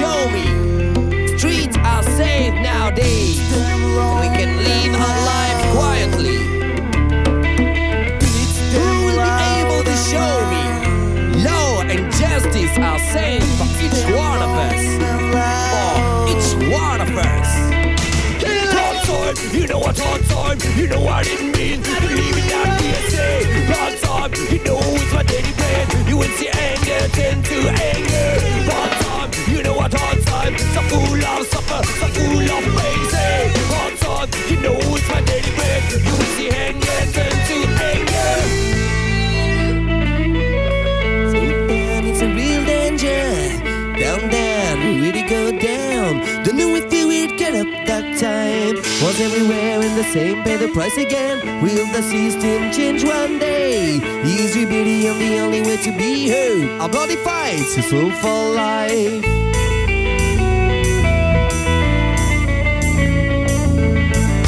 Who will be able to show me? Each one of us got a right for freedom.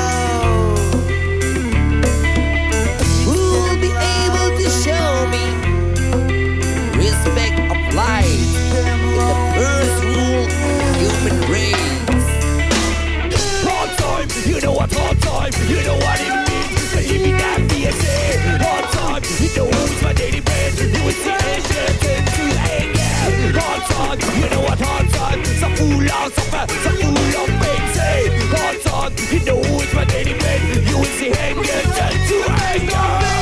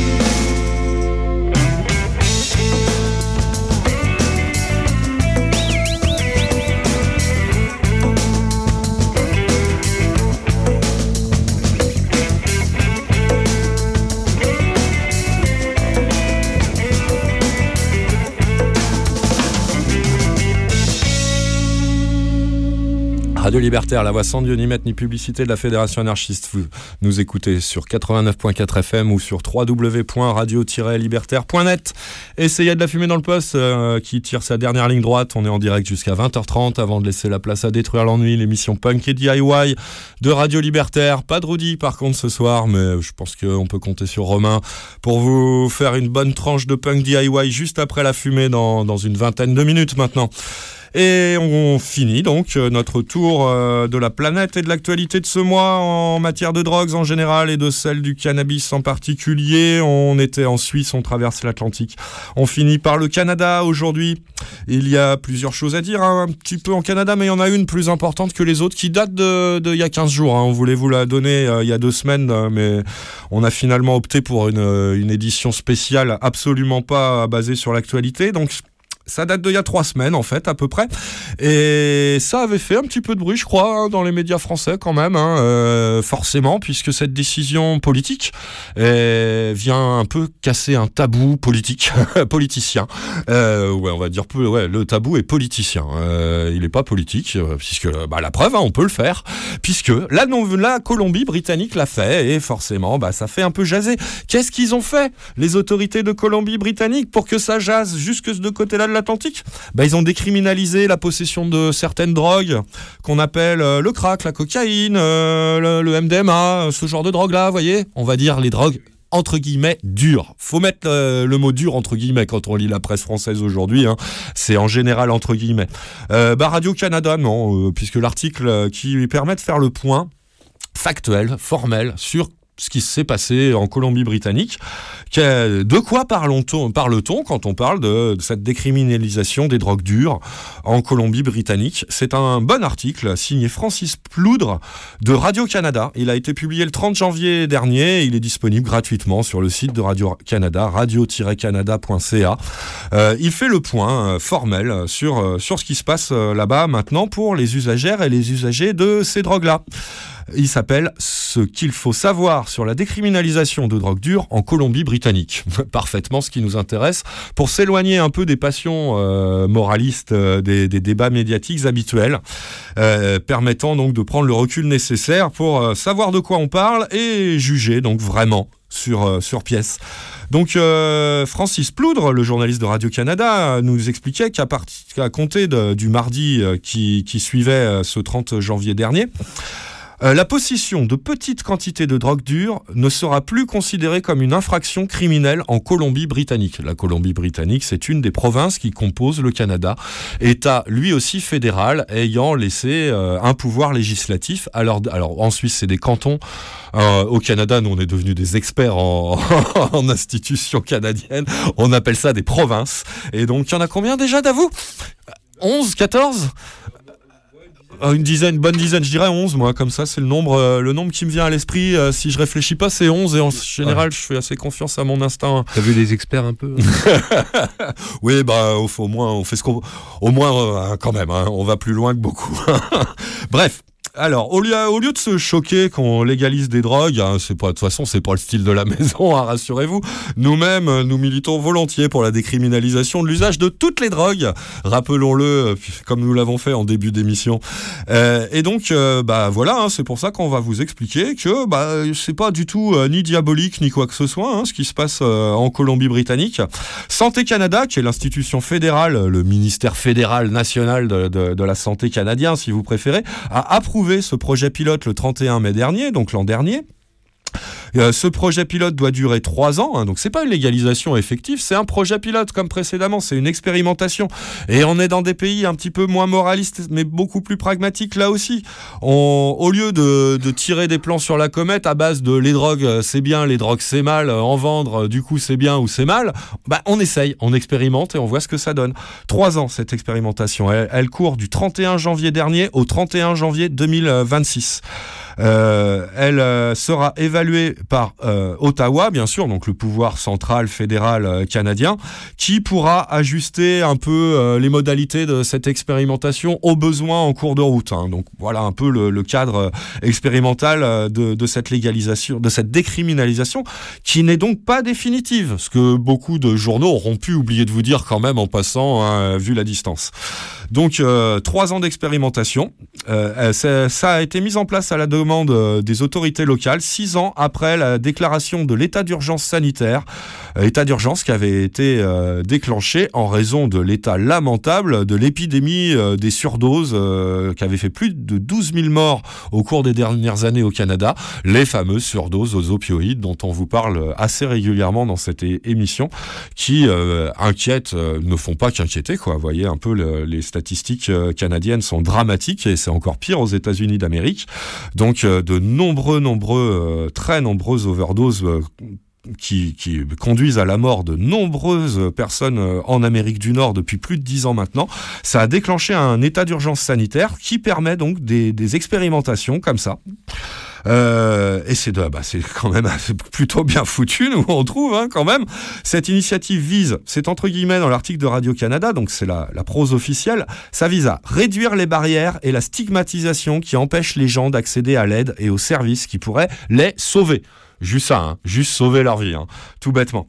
Euh, le ministre, la ministre, pardon, provinciale de la santé mentale et des dépendances, elle s'appelle Sheila Malcolmson. Elle est donc ministre du gouvernement local de là où ça se passe, la Colombie-Britannique, euh, est citée hein, juste ensuite dans l'article. Il n'y a pas de solution miracle pour mettre fin à la crise des surdoses, nous dit-il, nous dit-elle. Mais la décriminalisation des personnes qui consomment des drogues est essentielle pour endiguer la vague de la crise des drogues toxiques. Ah, effectivement, on est nettement moins dans le moralisme et beaucoup plus dans le pragmatisme, et on cherche des solutions. D'où donc ce, ce- cette expérimentation de la possession de ce qu'on appelle des petites quantités de drogue dure. Alors, ce seuil de où s'arrête la petite quantité a été débattu abondamment ces, derniers mois en Colombie-Britannique. Je vais pas revenir dans le détail de ce débat, mais malheureusement, c'est plutôt le seuil bas qui a été retenu puisque c'est 2 grammes et demi. Euh, possession de moins de 2 grammes et demi de ces drogues. Alors, quelles drogues? Elles sont quatre types qui vont bénéficier d'une exemption fédérale. hein. Ce sont les autorités fédérales qui exemptent euh, les possesseurs de cette drogue de, poursuite. Ce sont les opioïdes, avec l'héroïne bien sûr, mais aussi et surtout, j'ai envie de dire, puisque c'est l'essentiel euh, responsable de, de- des overdoses euh, dont je parlais précédemment, le fentanyl. Donc les opioïdes, héroïne et fentanyl, le crack et la cocaïne, la méthamphétamine et la MDMA, plus connue chez nous sous le nom d'ecstasy. Voici les quatre types de drogues qui sont concernés par cette expérimentation. Euh, pas plus de 2 grammes et demi de ces drogues, donc si vous en avez pas plus de 2 grammes et demi, vous ne serez donc ni arrêté ni accusé. Ces drogues ne seront même pas saisies par les autorités. Voilà en quoi consiste l'exemp- l'exemption des autorités euh, judiciaires fédérales du Canada pour la Colombie-Britannique. Qui cela concerne-t-il Ensuite, euh, c'est l'aspect traité par l'article de Radio-Canada. Cette exemption ne couvre que la possession à des fins personnelles par des personnes adultes, c'est-à-dire âgées de 18 ans ou plus, exclusivement en Colombie-Britannique. Les jeunes de 12 à 17 ans, c'est marqué noir sur blanc, on le précise, bon, c'est implicite dans ce que je viens de dire, mais c'est précisé et dans l'article et bien sûr par les porteurs euh, euh, médiatiques et publics euh, de ce projet, hein, bien sûr. Les jeunes de, 17, de 12 à 17 ans sont toujours assujettis à la loi habituelle, au système pénal habituel en la matière. Hein. Ça n'est pas d'exemption pour, pour les mineurs, c'est que les majeurs. Où cela s'applique-t-il Enfin, uniquement euh, sur le territoire de la Colombie-Britannique, hein, vous l'aurez compris. Euh, mais le- le- l'interdit de possession demeurera quand même dans certaines enceintes, évidemment les écoles, les garderies, les aéroports, à bord de navires et hélicoptères de la garde côtière canadienne, bref, là où le bon sens euh, euh, l'emporte d'avoir des gens qui consomment pas euh, de cocaïne, d'exta ou, euh, ou ce genre de, de drogue, effectivement. hein, je- effectivement. Bon, voilà. Euh, L'aspect suivant dans, le- dans l'article de Radio-Canada, c'est les 2 grammes et demi. hein, donc, on, euh, c'est là où il est explicité. Il faudra lire l'article en ligne sur le site de Radio-Canada si vous voulez en savoir plus. Mais euh, effectivement, ce seuil de 2 grammes et demi, euh, je vais le qualifier de seuil bas. C'est marqué dans l'article que certains observateurs disent que c'est trop bas et inadapté aux réalités des consommateurs. Effectivement, bah, ça peut être un, problème qui peut vraiment biaiser la participation, freiner plutôt la participation à cette de la part des populations concernées. Et enfin, la vente, hein, euh, euh, c'est l'aspect euh, le dernier aspect euh, détaillé par l'article de Radio-Canada, où il est bien précisé que l'importation, l'exportation, la production, le trafic, ce qui inclut la vente, demeure interdit et passible de peine de prison. Euh, Il y en a une qui a quand même quelque chose à dire dans cette matière-là, c'est la coroner en chef de Colombie-Britannique, un peu la chef des flics locales hein, quand même, c'est pas n'importe qui, elle s'appelle Lisa Lapointe. Et il est écrit dans l'article que Lisa Lapointe doute des retombées de ce projet pilote pour cette raison. Donc euh, le demeurant de l'interdit sur l'importation, l'exportation, la vente et tout ça. Elle doute euh, des retombées de ce projet pour cette raison. Selon elle, la seule façon d'empêcher les consommateurs, des consommateurs de mourir dans la rue est d'assurer un accès sécuritaire aux drogues dont les consommateurs ont besoin. C'est-à-dire une euh, coroner, donc une chef flic euh, locale, qui dit qu'il faut aussi euh, prévoir l'aspect, aller plus loin encore quoi dans cette expérimentation, en, offrant la possibilité d'un accès, d'un accès réglementaire à ces drogues. Non pas seulement la simple possession, qui n'est plus passible de poursuite judiciaire, mais aussi la- l'achat. En fait, ce qui semble logique pour aller tout au bout de la, logique de cette démarche. hein. Euh, moi, je la trouve parfaitement cohérente. Pourtant, les flics, alors là, vraiment, hein, euh, incroyable. Mais c'est comme ça. Voilà, donc ensuite, bon, c'est des détails plus administratifs pour euh, l'approvisionnement euh, euh, par ordonnance, etc., qui conclut cet article qui est très intéressant, que je vous conseille euh, de lire en, intégralité pour vraiment savoir euh, les différents aspects. J'en ai donné les principaux malgré tout, hein, qui permettent donc de mieux comprendre de quoi il est question quand on parle de ce, territoire canadien, la Colombie-Britannique, qui aurait légalisé la possession de drogue dure. Bon, bah, vous voyez que déjà, faut relativiser largement un moment ce terme, et puis bah, qu'on est dans un esprit, encore une fois, très pragmatique pour lutter contre quelque chose de concret, c'est-à-dire des dizaines de milliers de morts par overdose ces, dix dernières années. Donc, bah, voilà, hein, jugez vous-même. Je pense que vous aurez compris vers où notre vers quel type de, jugement notre conscience nous oriente. Allez, très très rapidement pour conclure, il nous reste plus que cinq petites minutes ensemble euh, à l'antenne de Radio Libertaire. Donc, je vous indique juste euh, d'autres articles qui peuvent être intéressants de prendre connaissance. Euh, du côté du Canada, qu'est-ce qui s'est passé cette quinzaine hein, c'est du côté des articles, de- des articles récents. donc sur cette feuille-là, voilà. Un autre article de Radio Canada sur le même site internet radio-canada.ca, publié le 17 février. euh, donc il y a une petite dizaine de jours. Euh, ça s'appelle Cannabis 2. L'Ontario réduira ses marges tarifaires pour lutter contre le marché illégal. Il est intéressant cet article. Parce que, euh, comme l'autre hein, que j'évoquerai rapidement juste après, il nous montre qu'après la légalisation du cannabis, et c'est-à-dire donc qu'après euh, après, euh, comment dire, après la mise en place de, de structures, d'officines qui vendent du cannabis sur le, le, le, le domaine, le, domaine public, euh, la rue, quoi, enfin, comme une, une autre boutique un petit peu différente quand même, mais quand même, qui fait commerce de cannabis euh, sur le territoire local, donc dans, dans l'ensemble des, des, des provinces canadiennes euh, à l'heure actuelle, quoi. On s'aperçoit que le, le fait que tout ça soit soumis au marché capitaliste, bah ça pose quand même un certain nombre de problèmes. Et donc on a deux exemples à vous soumettre. Et si vous voulez euh, un peu plus analyser cet aspect-là des choses, hein, euh, vous pouvez les lire en ligne. Ils sont tous les deux gratuits sur deux médias euh, canadiens. Le premier c'est encore Radio Canada. Je viens de redonner l'adresse. Je la redonne pas. C'est une publication du 17 février, comme je l'ai dit. Ça s'appelle ah bah je l'ai déjà dit. Bon allez je le redis. Cannabis 2. L'Ontario réduira ses marges tarifaires pour lutter contre le cannabis illégal. De quoi il est question? Bah, Il est question de la Société ontarienne du cannabis, l'OCS, en charge de justement réguler euh, ce nouveau marché euh, euh, canadien dans la province de l'Ontario, qui vient juste d'annoncer qu'elle réduira ses marges tarifaires dès septembre prochain pour aider les détaillants de marijuana locaux à enfin pouvoir con- concurrencer le marché illicite, qui est quand même la raison d'être de ces boutiques à la base. Quoi. C'est pas, ils sont pas censés être là pour faire du, du business. Ces boutiques-là, elles sont censées être là pour lu- lutter contre les dérives banditiques, bah, du grand banditisme qui, qui, qui deal le cannabis de manière énorme, aussi énorme que chez nous à peu près au Canada actuellement, quoi.